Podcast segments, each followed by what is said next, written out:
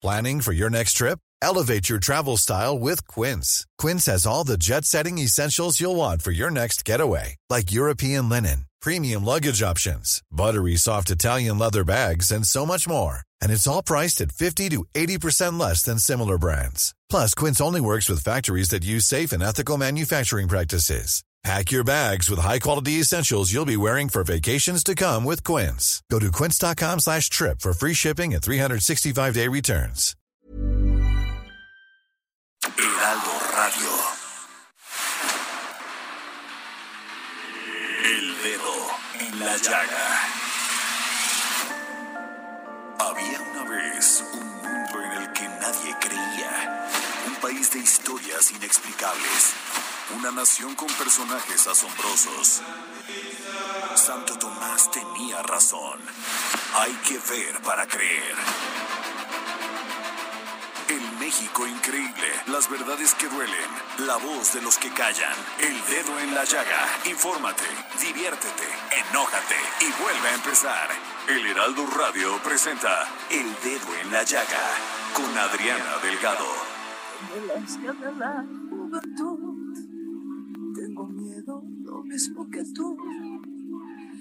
cada amanecer me derrumbo al ver la puta realidad. No hay en el mundo, no, nadie más frágil que yo. Dedo acrílico, cuero y tacón. Maquillaje está en el corazón. Y al anochecer vuelve a florecer, lubrica la ciudad.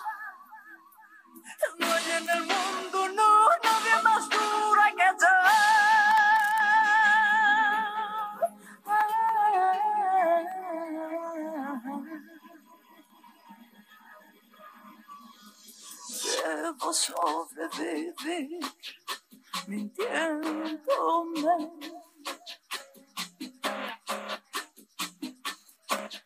Casi tu mami viene aquel ver donde un ángel te dijo al entrar ven y elévate como el humo azul no sufras más amor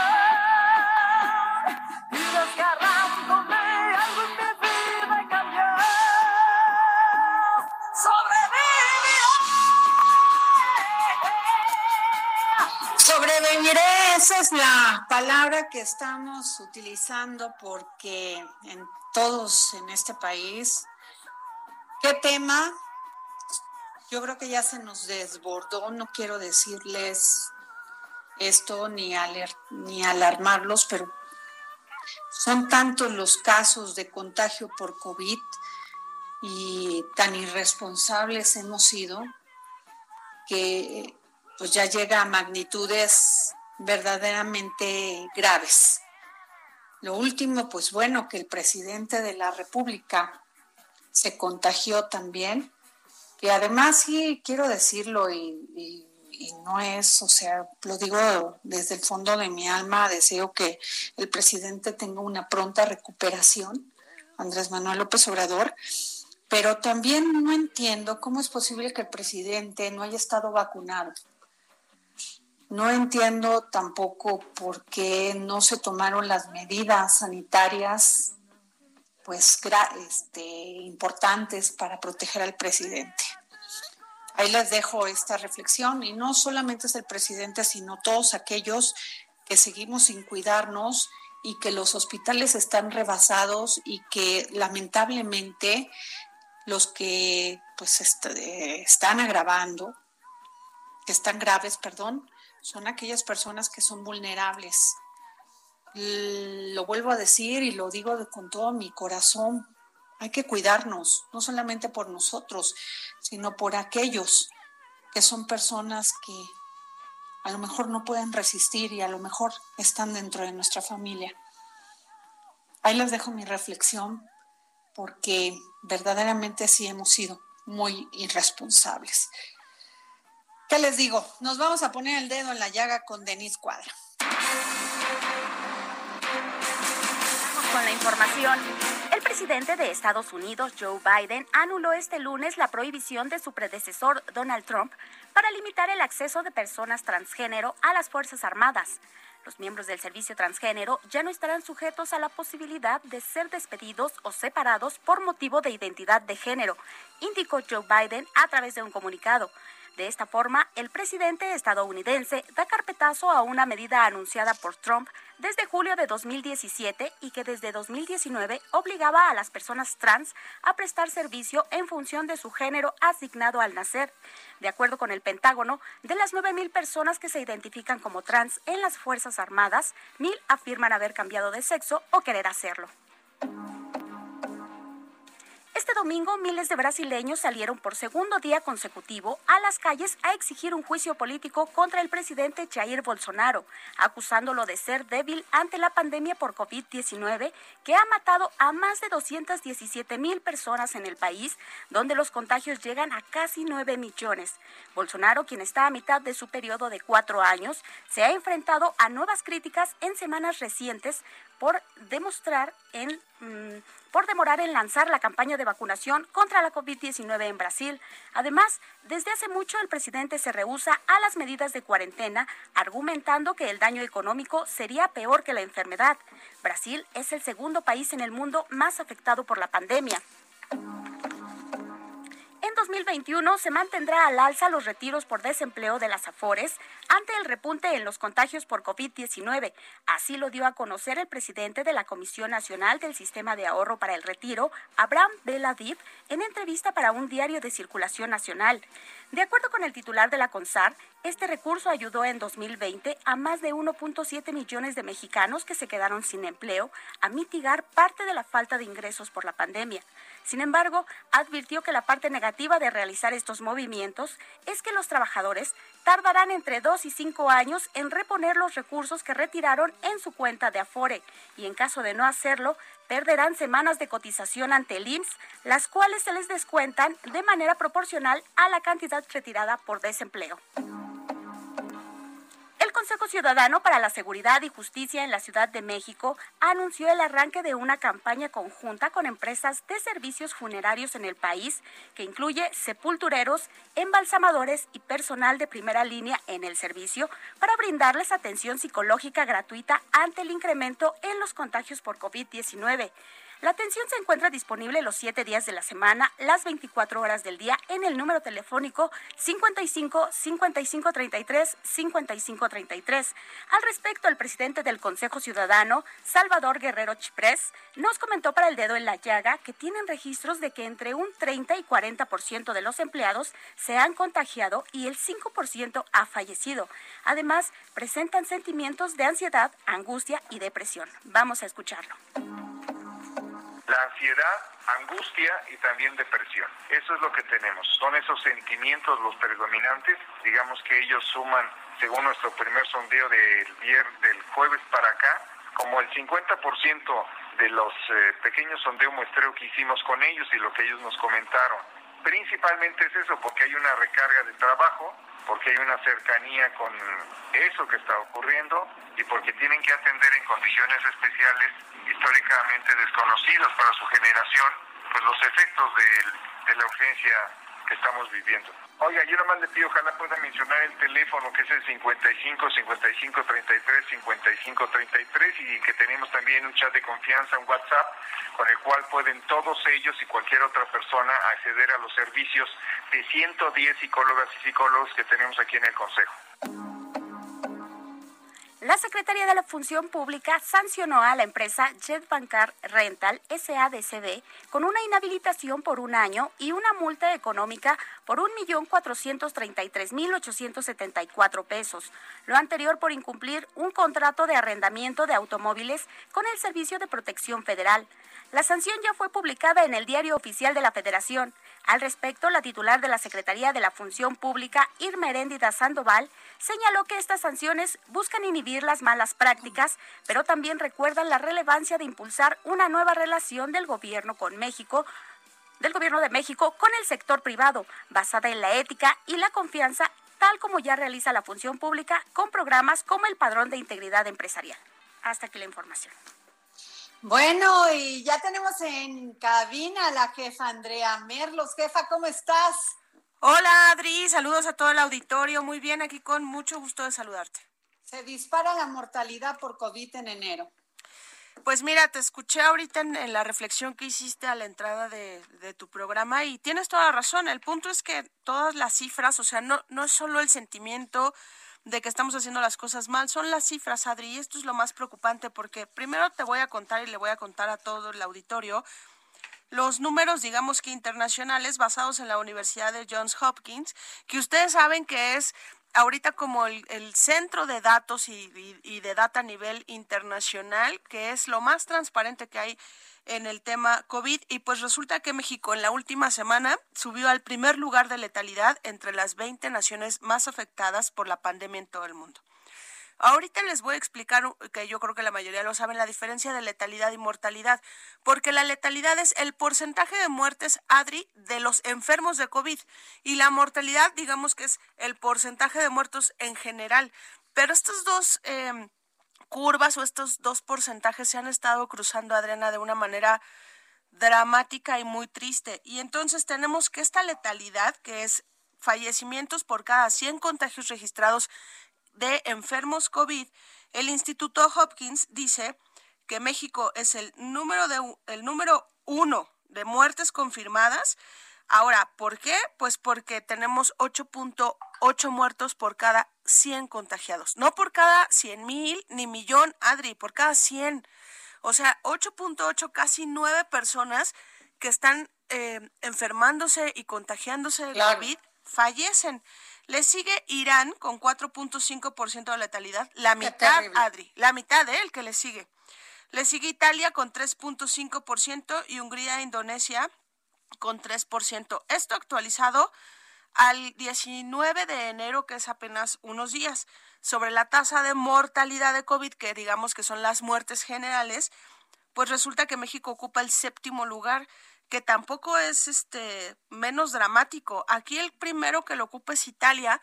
Y la verdad es que lo que hemos estado leyendo de lo que pasa en Europa, Adri, yo creo que tú también lo tienes en el radar, es que hay mucha gente que está teniendo o, o que están generando este digamos que enfermedades graves a consecuencia de COVID.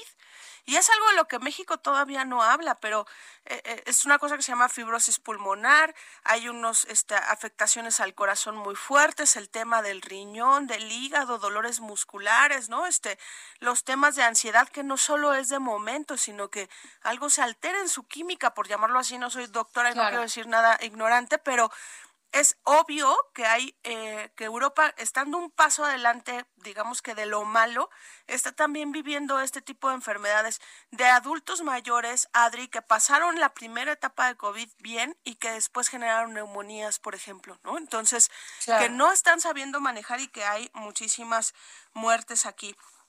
Y bueno, la Ciudad de México, en la, eh, por lo menos en México, la Ciudad de México, el Estado de México, Veracruz, Jalisco, Puebla, Baja California, Guanajuato, Nuevo León, Chihuahua y Coahuila son las 10 entidades que mayor número de funciones registran.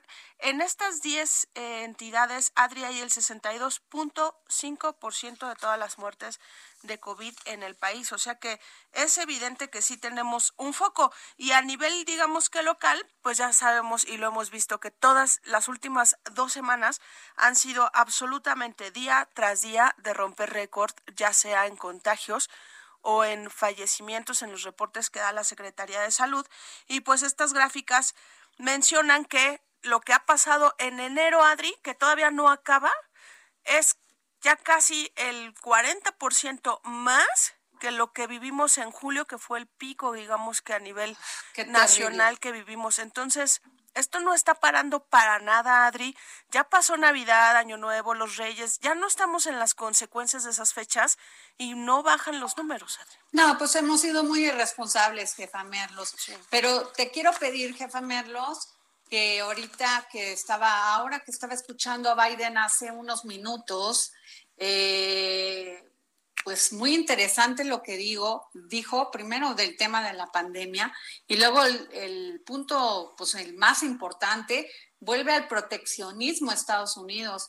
Y tenemos en la línea, jefa Merlos, a Luis Miguel González, director general editorial del Economista. Y este, Luis Miguel, muy buenas tardes. Eh, muy buenas tardes, Adriana, ¿cómo estás? Andrea, buenas muy bien. Hola, Luis Miguel. Oye, eh, Luis Miguel, pues casi se hace, o sea, tu columna, casi eres profeta, porque te hizo caso Biden. vio, vio que China se le viene encima y que es el único que ha salido bien librado, por decir así, económicamente, en su economía. Y acaba de decir que pues América para, para ellos, o sea, América pues son ellos, ¿verdad? Los demás somos países tercermundistas, latinoamericanos, porque todo se va a hacer en Estados Unidos y de ahí pues eh, el trabajo para los norteamericanos y olvídense los demás. ¿O cómo viste tú este mensaje, jefa Merlos y Luis Miguel? Luis Miguel, por favor. Eh, claramente hay una, hay una corriente en Estados Unidos que va más allá de lo que fueron los cuatro años de Trump en favor del proteccionismo. Eh, si recuerdas, Adriana, si recuerdan amigos que nos están escuchando, eh, estaba toda esta preocupación que recogió muy bien Trump en 2016 de comunidades que habían sido muy prósperas, industriales, por ejemplo, Pensilvania, por ejemplo, Ohio, eran referencias en el mundo en industrias como la acedera, eh, en buena medida eh, ese tema no lo resolvió los cuatro años de Trump ni ni quedó digamos cicatrizado entonces Biden lo retoma y es qué vamos a hacer para que Estados Unidos vuelva a tener industrias que de alguna manera fueron emblemáticas o lo definieron. Eh, el programa, si ustedes recuerdan, en realidad empieza con Obama, esto de Buy American, eh, y con los años solo han cambiado algunos acentos, pero dices bien, Adriana, el tema de fondo es que mientras Estados Unidos enciende y apaga los proyectos, China va como locomotora rebasando al que se le pone enfrente. Eh, a la columna que hace referencia, que escribí la semana pasada, eh, hay tres estudios muy serios de Oxford Economics, de Nomura y de un think tank que se llama CBR, que dicen, como están las cosas, eh, China va a rebasar Estados Unidos entre el 2026 y el 2029 en tamaño de economía. Eh, no solo es que eh, 2020 le fue bien a China, es el único país grande que creció. Estados Unidos no va a tener crecimiento positivo en 2020, sino que en muchos temas está mejor posicionado para seguir creciendo. El pronóstico de China es que va a crecer más de 5% en los próximos cuatro años. Y sobre todo, por eso es tan relevante el mensaje de Biden, va a crecer en sectores donde le está comiendo empleos a Estados Unidos. Andrea. Sí, Luis Miguel, fíjate que a mí también me pareció muy muy impresionante toda esta estadística que hay en torno al crecimiento de los países tan importantes como China y Estados Unidos, pero sí te quiero preguntar algo y te lo pregunto desde toda mi ignorancia, Luis Miguel, tú como especialista. ¿Cómo es que China se levantó habiendo sido en la mente de todos nosotros el casi el culpable de todo esto? Hay dos temas, uno es de narrativa y el otro es las características de la economía. Hay que recordar, China es la fábrica del mundo. Se producen ahí más de la mitad de los juguetes, una parte importante del calzado, la, la ropa. Eh, también es líder mundial en instrumental médico. Entonces, eh, cuando revisamos a quién le pegó más la el COVID y a quién le pegó menos, hay una constante. Las actividades manufactureras no sufrieron casi y todas las economías que están basadas en servicios, por ejemplo el turismo, son las que más sufrieron. Entonces, China, a pesar de que tiene mucho turismo, básicamente lo define económicamente sus actividades manufactureras. Eh, eso le permite salir menos golpeado de la pandemia, por ejemplo, que país como, como España o Italia. Eh, si lo queremos ver, México en su enorme diversidad, en su complejidad, también refleja este microcosmos. Tenemos que las regiones que están más enfocadas a maquiladora de exportación o manufactura de exportación no han caído tanto, en algunos casos ya traen recuperación de los niveles previos al COVID. Y las zonas que son intensivas en turismo o en servicios son las más golpeadas. Eh, para volver a la otra parte de tu pregunta, Andrea, ¿cómo es que la libró en la parte esta como narrativa? Pues le, le echó mucho dinero a diplomacia, etcétera. Es uno de los grandes temas que le da mucho coraje a Trump, que decía, bueno, ¿cómo es posible que estos que son el origen del COVID tengan la capacidad de decirnos, pues ya nosotros ya no tenemos problema y el problema es de ustedes. Eh, tiene mucho que ver desde mi punto de vista con la cultura oriental, para decirlo con todas las letras, pues los orientales son más disciplinados. Si les dicen quédense en casa, pues tengo la impresión que no tiene ninguna de que quiere decir quédense en casa. Claro. En el otro extremo de disciplina, pues están las culturas latinoamericanas, ¿no? Sí, claro. Bueno, y empezando porque, ¿qué te, o sea, cada día nos enteramos de más casos, como el del presidente Andrés Manuel López Obrador ayer que le dio COVID, y también hoy el del ingeniero Carlos Slim, Andrea. Sí, muy impresionante porque además, eh, por lo menos la noticia de, de, Slim es que, si mal no me equivoco, Luis Miguel lleva una semana ya infectado, ¿no? Este, que, que está progresando bien, que, que le están haciendo estudios y, y con el tema López Obrador, que, que además ha explotado en las redes el asunto, es que Hoy nos avisan a todos los mexicanos que el, que el presidente se, sentía mal, tenía gripa desde el sábado que estaba en Nuevo León y aún así hizo la gira a San Luis Potosí y aún así tomó otros dos aviones para regresar a la Ciudad de México y eso es lo que la verdad es que en el fondo de nuestros corazones nunca vamos a entender. Así es, Luis Miguel.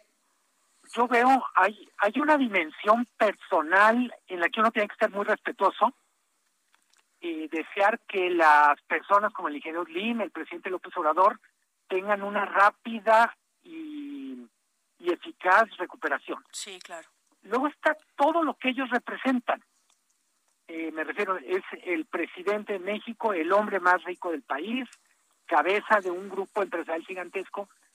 Y entonces ahí sí es, eh, tenemos la necesidad de saber más, por ejemplo, el caso de López Obrador, en qué momento él se entera, si toda la gente que estuvo en contacto eh, ha estado en, en los protocolos de seguridad que corresponden, aislamiento, etcétera. Y ahora sí, no es por dar lata, sino es lo que corresponde en una situación tan delicada como esta. Claro. Creo que la gran lección del COVID es todos dependemos de todos. Oye, y alguien se descuida, pues en cadena nos pega a todos, ¿no?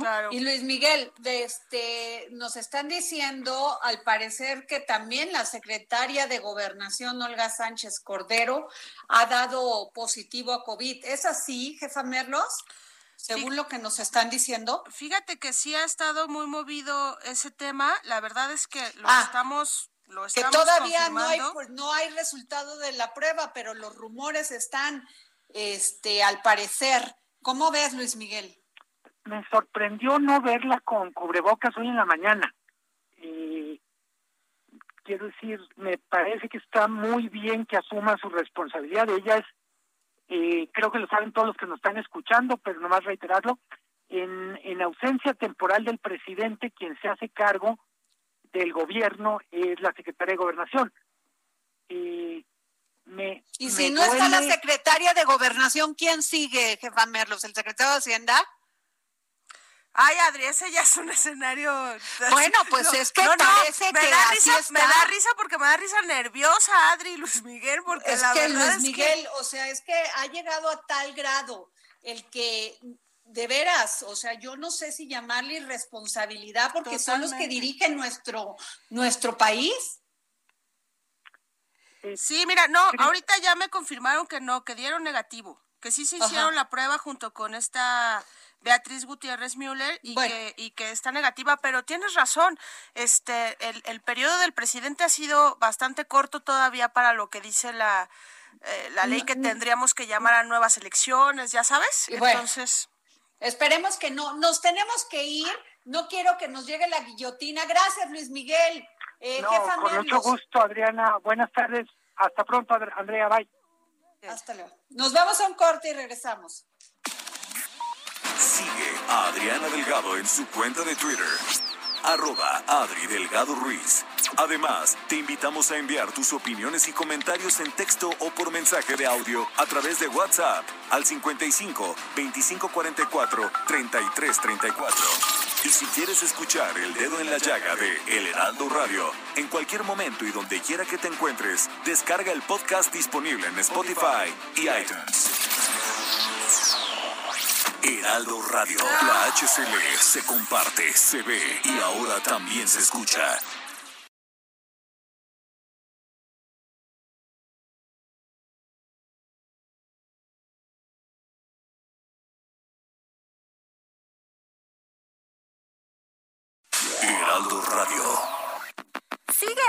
Delgado en su cuenta de Twitter en arroba Adri Delgado Ruiz. Y envíanos tus comentarios vía WhatsApp al 55 25 44 33 34 o 55 25 02 21 04.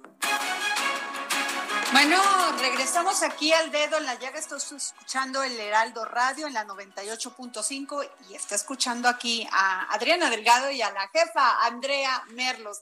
Jefa Merlos. Oye, Adri, fíjate. la situación, caray. O sea, estoy, a mí también me dolió el estómago. No, no, no. O sea, ¿qué tema? Fíjate que estoy buscando en internet porque confieso, no sé la cadena de mando. O sea, para mí eh, me quedo hasta la secretaria de gobernación y que si, que si el presidente muriera, toco madera, espero se haya escuchado, este, pues se llaman a nuevas elecciones, ta, ta, pero acabo de encontrar a Adri, y ahí te va. Dice que en caso de que el presidente y el secretario de gobernación estén impedidos temporalmente, entonces entraría el Congreso en dos vertientes, en sesiones o en receso. Ahorita estamos en receso. Si está en receso el Congreso, entonces entra en funciones el presidente de la Suprema Corte de Justicia de la Nación. Ah. Hasta que este, en sesiones la Cámara de Diputados nombra, dice votando por estados, es un documento muy técnico, espero que alguien del público nos ayude un poco a, entender este concepto. Y, y, bueno, pues el Congreso también va a jugar ahí un, un, un papel muy importante. Y quiero aclararle a todo tu público que eh, la, el dato oficial de la, Secretaría de Gobernación es que se hizo la PCR ayer y que todavía no tiene el resultado. Eso ya es la postura oficial del vocero de la Secretaría de Gobernación. No podemos decir que está contagiada porque no es un dato confirmado, tampoco este que, que no lo esté y ahorita es, el vocero lo que anuncia es están a la espera de los resultados de la prueba. son momentos difíciles muy difíciles, jefa Merlos, porque no solamente estamos eh, pasando una crisis económica, que eso finalmente sería secundario, sino una crisis verdaderamente sanitaria. Y yo creo que pues ahí están los resultados de un plan donde se decía que si usáramos cubrebocas, que no lo usáramos, que sí al confinamiento, que no al confinamiento, pero más que nada eh, pues no haber acatado las medidas sanitarias, jefa. No, totalmente. Y mira, Adri, este, hemos sido muy críticos, no por un tema de partido, no por un tema de, del sistema de gobierno o del nombre del presidente. Hemos sido muy críticos desde este lado porque tenemos el privilegio, Adri, y es un privilegio, de estar en la primera fila y ser testigos como periodistas de todo lo que está pasando. Y es completamente agobiante perdón, ver cómo hay gente que te responde que no usa cubrebocas porque el presidente no lo usa. Hay gente que te debate que no cree en el COVID porque el presidente no cree en el COVID. Y las autoridades de gobierno, como deportistas, como actores, como conductores, se vuelven un ejemplo, Adri, y nosotros lo vemos en esta empresa porque eh, hay que estar los menos posibles para que esto funcione y todo es con muchísimo cuidado porque lo que está de por medio es la vida, Adri, pero no puedes dar esa batalla si desde el sistema arriba te dicen, no importa si no usas cubrebocas, no importa si no crees en esto. Y nosotros recorremos las banquetas afuera de los hospitales públicos en donde estamos viviendo la tragedia de las familias que les llaman para decirles que sus pacientes ya murieron, las ambulancias que tardan seis horas con un paciente que no tiene oxígeno buscando una cama de hospital para ser atendido y con hospitales, Adri, con cada día con, con menos, eh, eh, digamos que elementos médicos, doctores, enfermeras y todo, que están agotados, Adri, porque nadie valora que los médicos están muy cansados eso es cierto, Eso que dices, eso que dices es cierto. Al grado que no valoramos que ahí están las ahí están los resultados, porque los resultados al final son los que cuentan. Jefa Merlos, y vámonos a un tema bien importante. Tenemos en la línea a Antonio Navalón. Antonio, ¿cómo estás? No necesitas presentación. Buenas tardes, Adriana. Estoy muy bien y muy contento de estar en tu programa. Gracias. Y te, y está también con nosotros la, nuestra jefa editorial de todo el Heraldo, Andrea Merlos. Hola, don Antonio, buenas tardes. hola, Andrea, buenas tardes. Oye, pues a ver, iba a ir contigo porque tú has este pues dado muchas opiniones sobre esta libertad, hasta dónde llegamos con la libertad de expresión en las redes sociales, pero pues te quiero pedir tu opinión sobre esto que ya se desbordó, como bien lo comenta Andrea Merlos sobre el tema de esta pandemia, Antonio. Bueno, yo creo que eh, la pandemia desafortunadamente no es un tema de opinión, es más bien un tema de negación o un tema de hasta dónde podemos llegar, no sé si los opinadores o los medios de comunicación o simplemente cualquier persona que tenga manifestación o expresión en redes sociales sobre ella. Pero yo creo que por ejemplo, en nuestro país, en México, hemos dado un triste y no buen espectáculo de lo que significa una política de comunicación y de libertad de expresión, no en el sentido de pararla, pero sí de eh, mal conducirla o crear muchos elementos como se reflejaba. He oído parte de la última información que acabáis de pasar y efectivamente es muy trágico pues que eh, sobre todo desde los elementos encargados de la responsabilidad global del gobierno se puedan crear eh, opiniones o malformaciones que lleven a la gente a poner en peligro su vida y muchas veces con resultados trágicos, ¿no?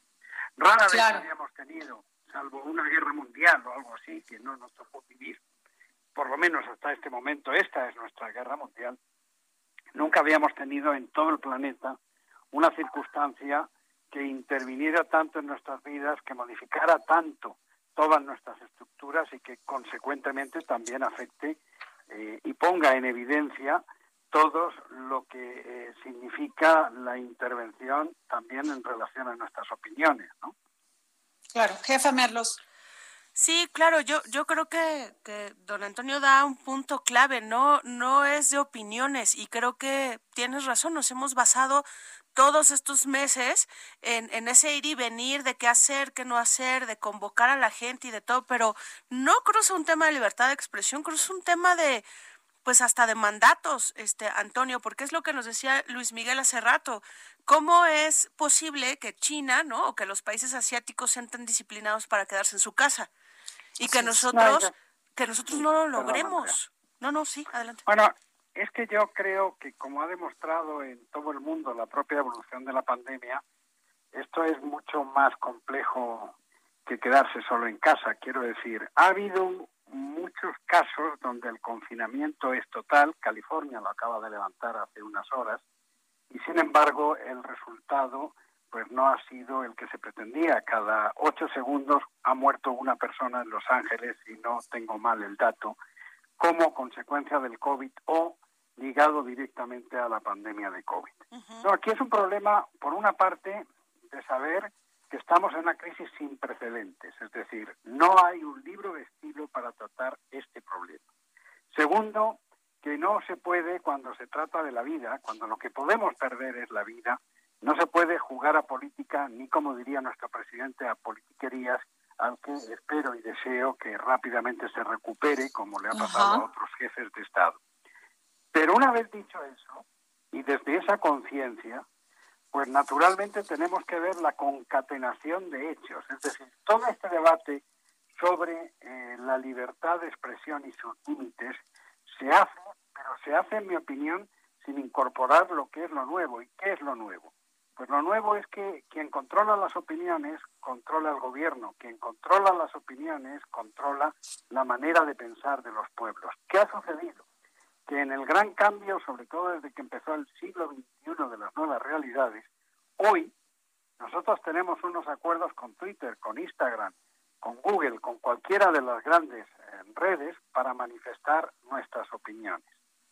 Y ese contrato, porque es un contrato, lo marcan ellos. En ese sentido, hay que recordar que Donald Trump ha gobernado durante cuatro años vía Twitter los Estados Unidos. Y hay que recordar que si la pandemia y toda la política de comunicación y todos los hechos derivados, seguramente Trump seguiría siendo el presidente de los Estados Unidos. Y toda esa situación anómala dio como consecuencia en los hechos del 6 de enero y la, ah, el asalto al Congreso, a Capitol Hill.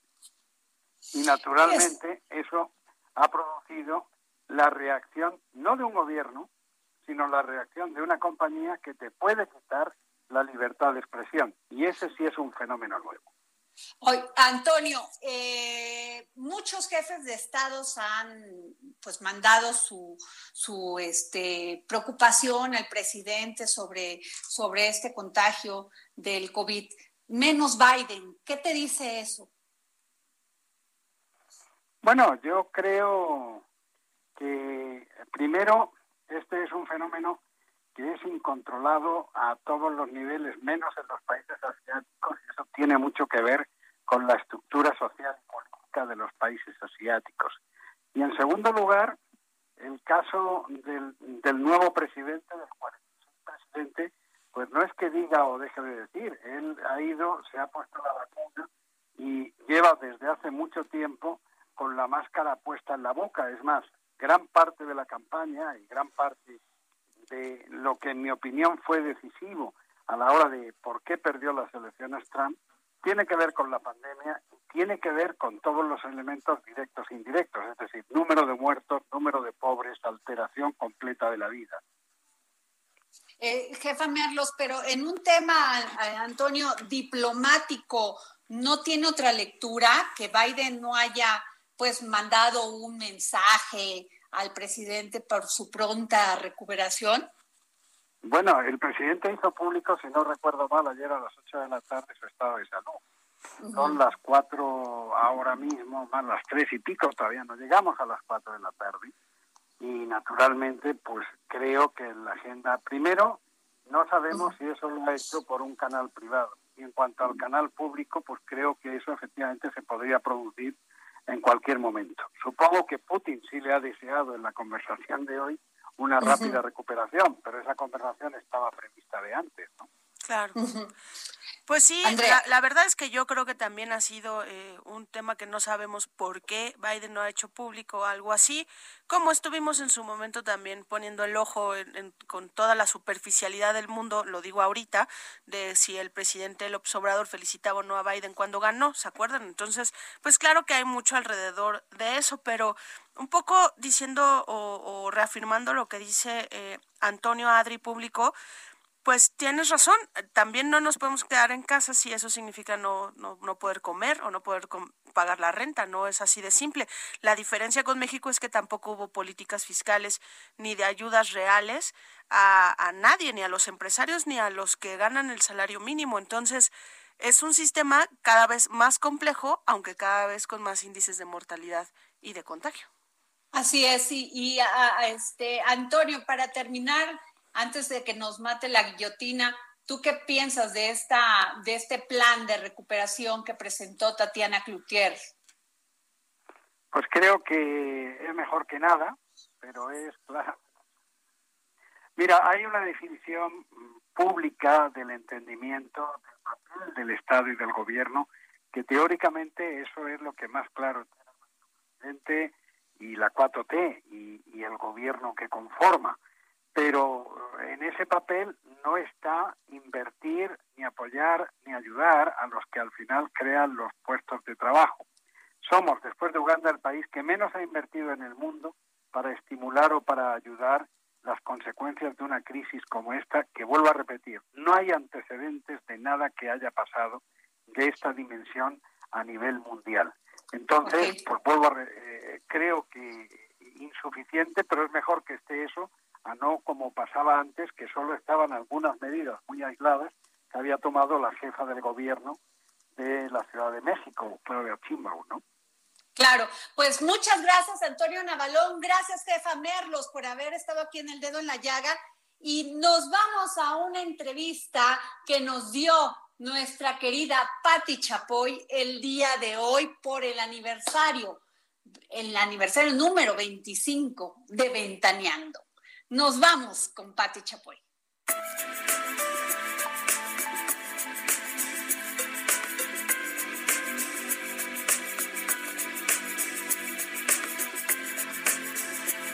Es licenciada en periodismo, egresada de la Escuela de Periodismo Carlos Septién García en la Ciudad de México. Es conductora, periodista y productora de televisión desde 1976. Ha recibido múltiples premios a su gran carrera periodística. Es madre, es ejecutiva, es un ser espiritual. Actualmente es directora de espectáculos de TV Azteca y la titular del programa Ventaneando, que el pasado viernes cumplió 25 años de transmisiones. Una mujer que combina no solamente la inteligencia, la espiritualidad, la sensibilidad, sino también el pragmatismo es una maestra del periodismo. Gracias, Pati Chapoy, por estar aquí en el dedo en la llaga. Hola, ¿cómo estás, Adriana? Me da muchísimo gusto saludarte y saludar a tu público.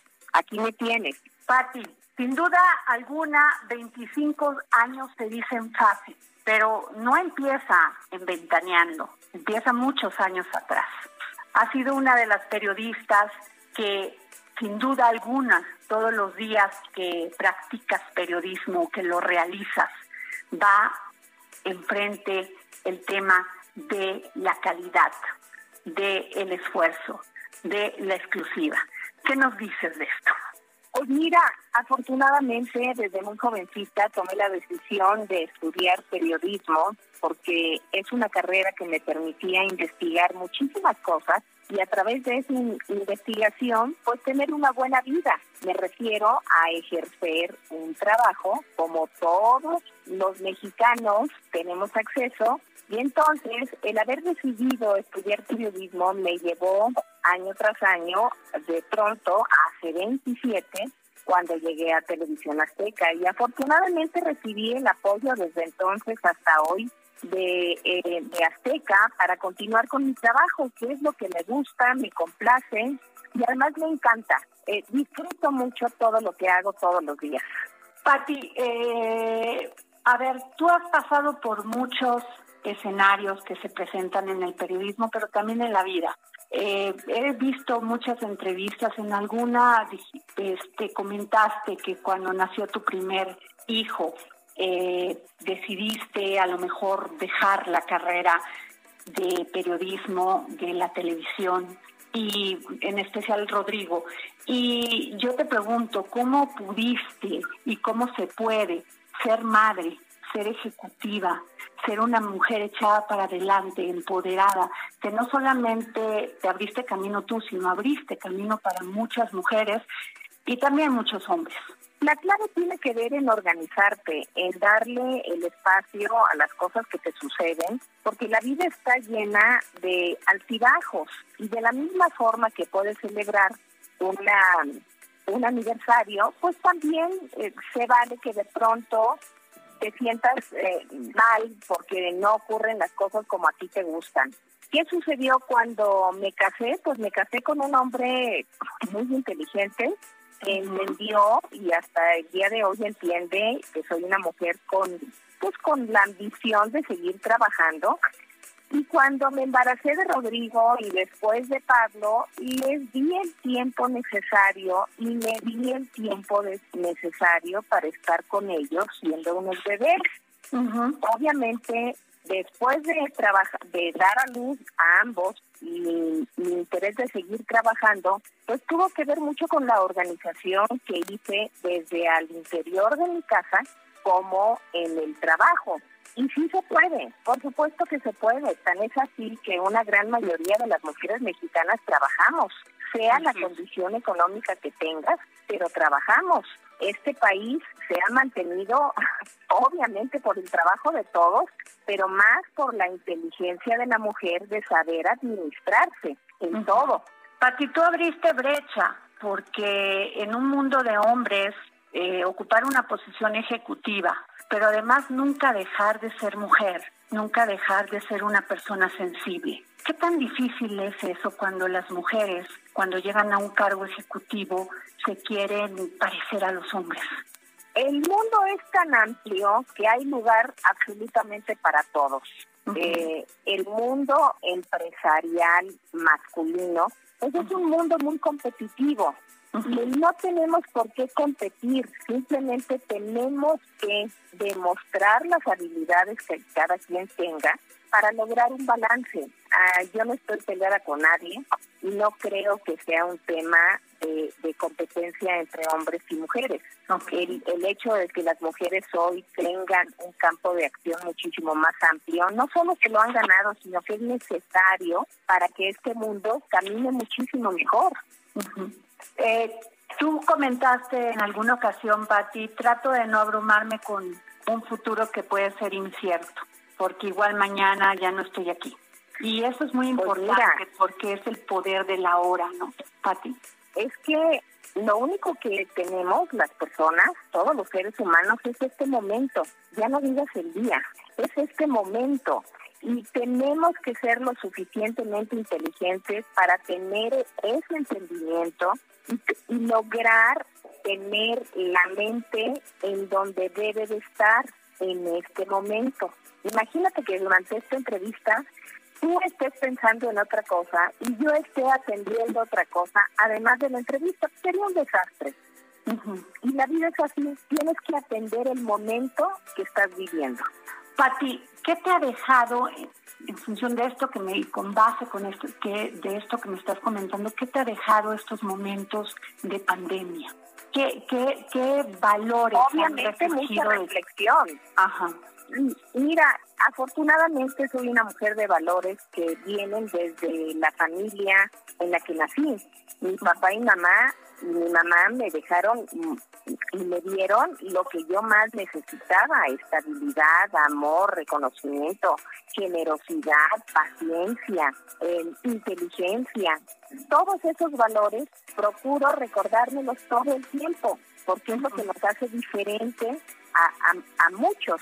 ¿Quién me ha dejado la pandemia? Más reflexión, muchísima más reflexión, saber que lo que tengo físicamente pues no necesito más, saber que en la medida en que yo siga cultivando de buena forma a mi familia y me refiero a mi hogar, a las personas que están cerca de mí, eso es lo que me da mucha más eh, satisfacción y más felicidad. Eso es lo más importante. La pandemia va a pasar como todo, pero tenemos que entender que cíclicamente en el mundo vivimos pandemias, unas menos eh, extensivas que nada más se quedan en algún país y esta pues nos tocó mundial y nos tocó vivirla y tenemos que transitarla con la mayor inteligencia, cuidándonos y entendiendo que somos susceptibles los seres humanos, que somos frágiles los seres humanos, que la vida, nos guste o no nos guste, nos va a llevar un día a la muerte. Y eso lo tenemos que entender, ya sea pandemia, una enfermedad o la vejez o un accidente. Me ha dejado cosas muy buenas a final de cuentas. Pati, el periodismo es una actividad compleja, complicada a veces. Tú dijiste Hay personas que no les gusta la crítica y, y bueno, pues ni modo. Estamos en un medio público y en el momento en que es público como periodista puedo tener la habilidad de hacer una crítica o no. De estos valores que tú siempre pues has tenido muy claro que en el periodismo, ¿qué te ha resultado más difícil? Definitivamente lo más complejo es abordar temas extraordinariamente desagradables, como puede ser el que un artista o alguien del medio del espectáculo de este país cometa algún delito o algún accidente que provoca la muerte o el maltrato hacia una persona, que en este caso es a las mujeres, o el maltrato a un niño. Eso no, no solo me cuesta trabajo, sino que tengo que dominar en mí la rabia que me dan ese tipo de noticias. Agradezco a Patti Chapoy la oportunidad de habernos dado esta entrevista, se lo valoramos mucho. Muchas gracias. Muchas gracias a Patti Chapoy. Y bueno, nos toca despedir este programa sin antes agradecerles que hayan estado con nosotros y los dejamos con Javier Solórzano. Muchísimas gracias, nos vemos mañana.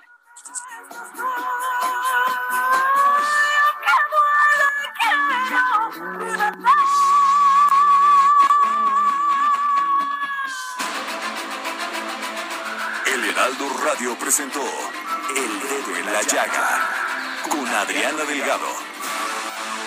Heraldo Radio. Even when we're on a budget, we still deserve nice things. Quince is a place to scoop up stunning high-end goods for 50 to 80% less than similar brands. They have buttery soft cashmere sweaters starting at $50, luxurious Italian leather bags, and so much more. Plus, Quince only works with factories that use safe, ethical, and responsible manufacturing. Get the high-end goods you'll love without the high price tag with Quince. Go to quince.com/style for free shipping and 365-day returns.